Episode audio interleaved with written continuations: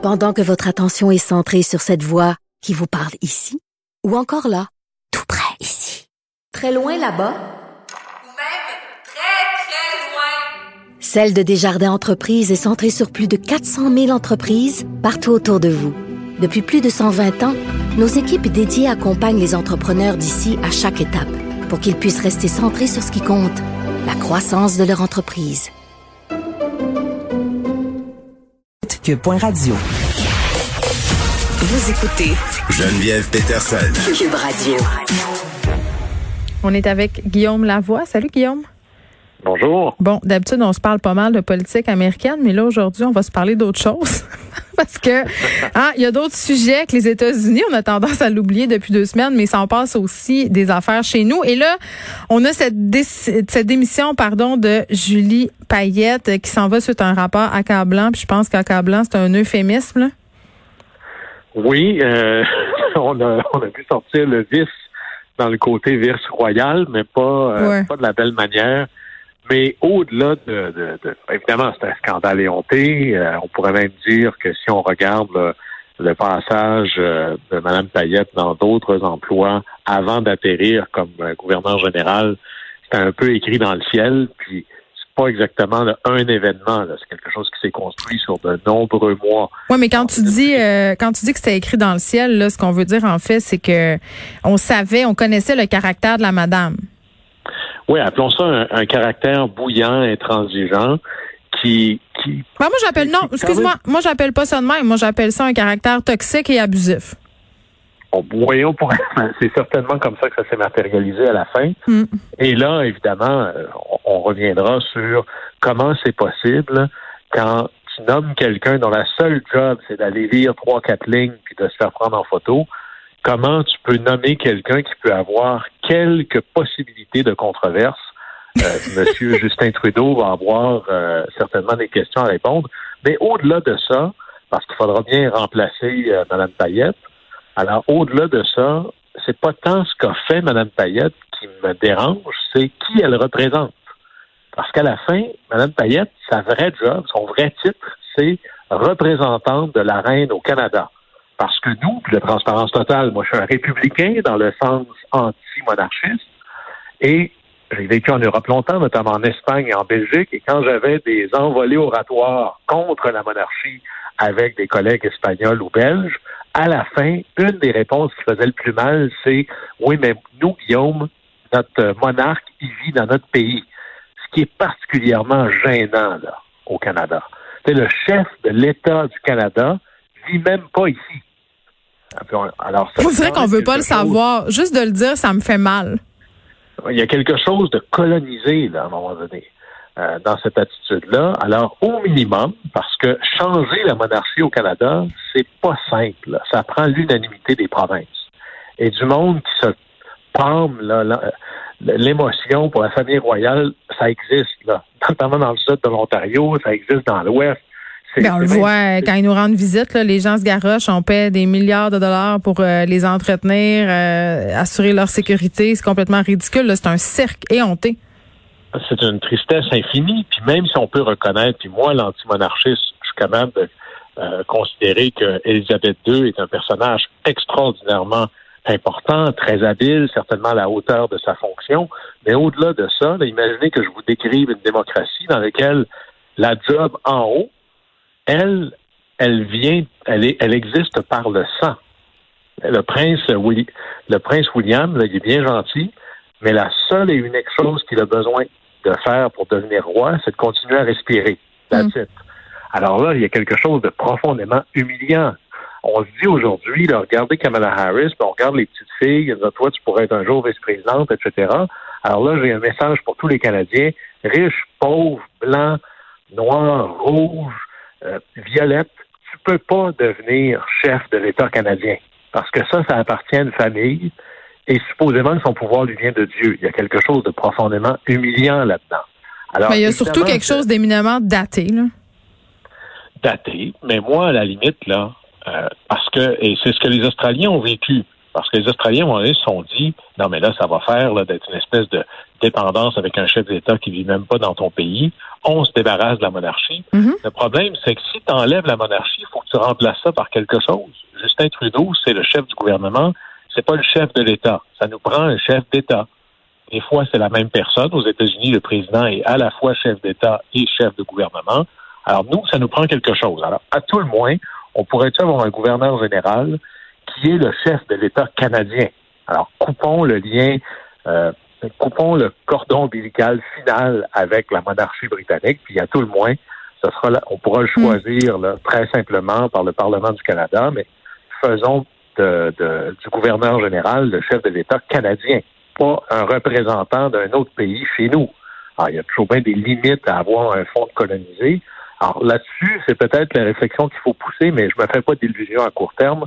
Pour se débarrasser de la reine, ça prend 100% des provinces qui disent oui. Alors, ça prend un vote majoritaire à la Chambre, ça prend un vote majoritaire au Sénat, puis il faut que toutes les assemblées nationales du Canada, euh, donc au Québec, à l'Assemblée nationale, en Ontario, etc., disent oui.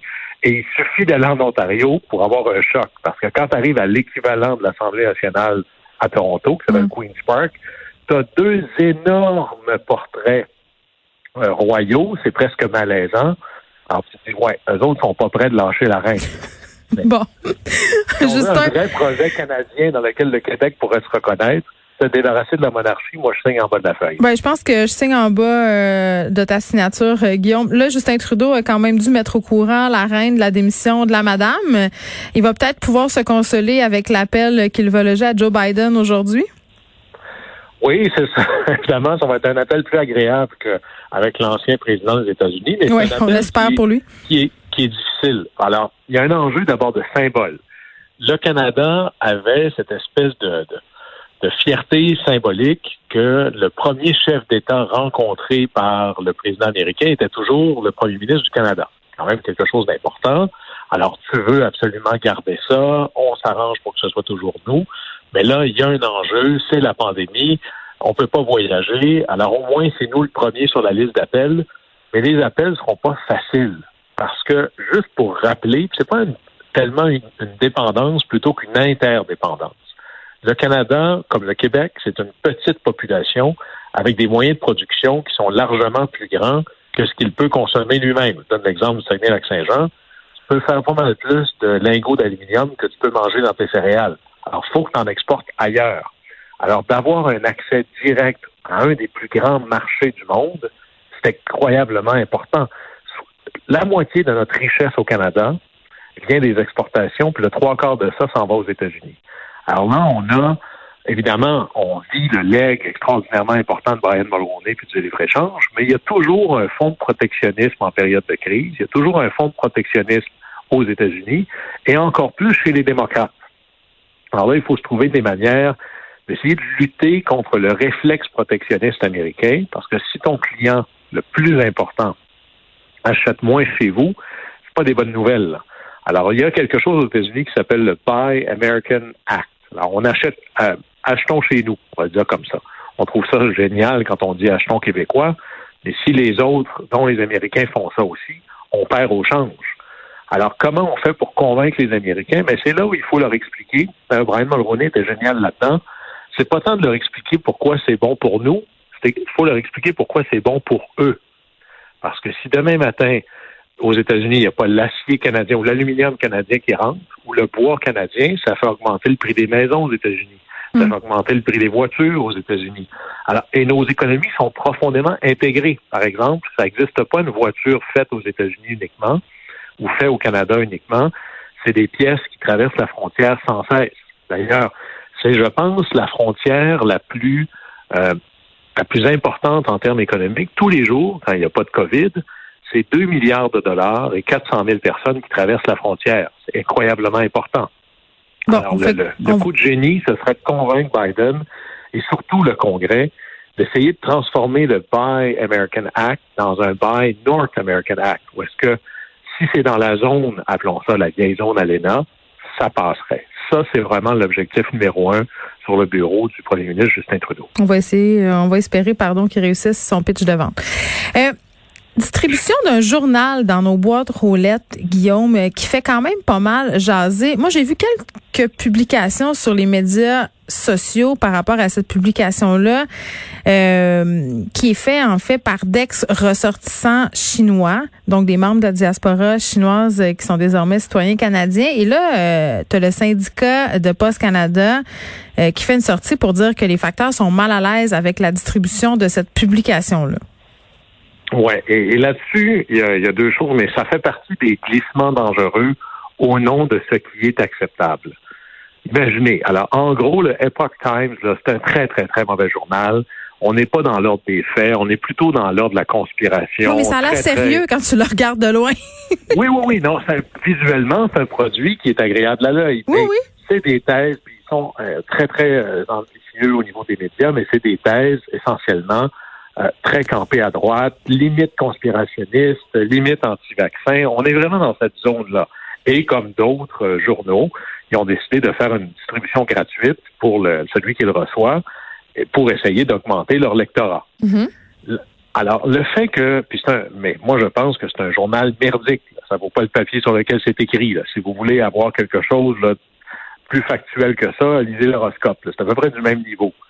Mais au-delà de ça, cette idée qu'un syndicat pourrait dire, ben moi, je suis pas vraiment d'accord avec ce, ce, contenu-là, fait que je suis pas sûr que je vais le distribuer. Et là, il y a un petit malaise, liberté de presse, liberté d'expression. Oui, moi, là, si on veut, d'ailleurs, c'était le, serment des postiers, hein, malgré la neige, la pluie, le froid, votre lettre va se rendre. Êtes-vous en train de me dire que là, il va y avoir un tiers qui va décider si c'est correct ou pas qu'une idée circule? Et ça, c'est très dangereux.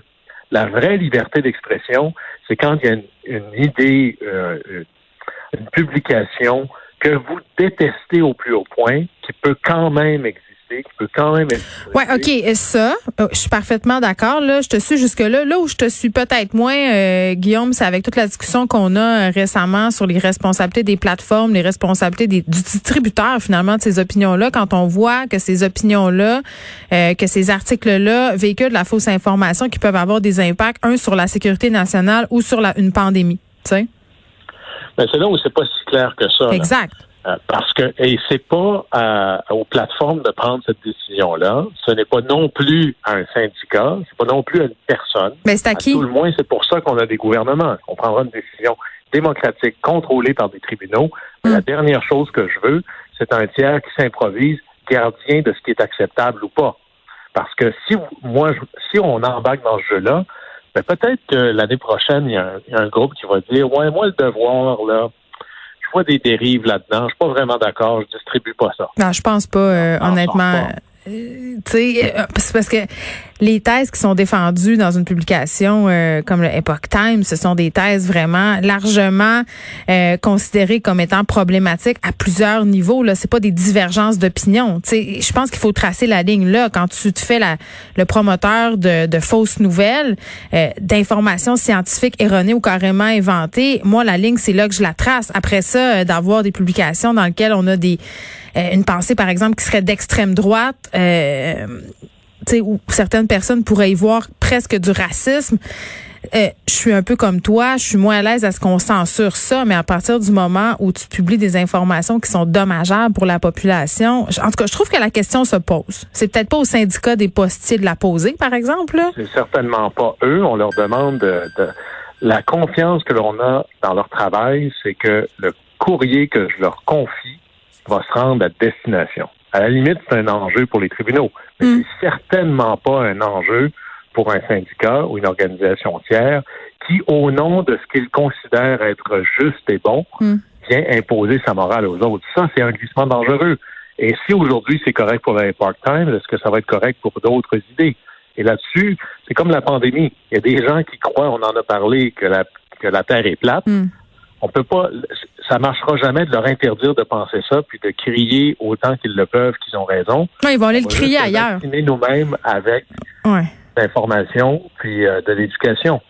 Mais essayer de contrôler de l'information sur la base de ce qu'on juge étant acceptable, c'est le début d'une pente glissante qui finit à la fin avec beaucoup de gens qui n'ont pas l'opinion, appelons ça, de centre ou classique, qui se font sortir du jeu. Ça, c'est très dangereux. Oui, puis c'est une euh, réflexion, euh, je pense qu'il va falloir avoir dans un avenir assez proche. Qui prend ces décisions-là, dans quel contexte? Parce qu'évidemment, euh, ça donne lieu à toutes sortes de possibles glissements. Guillaume Lavoie, merci.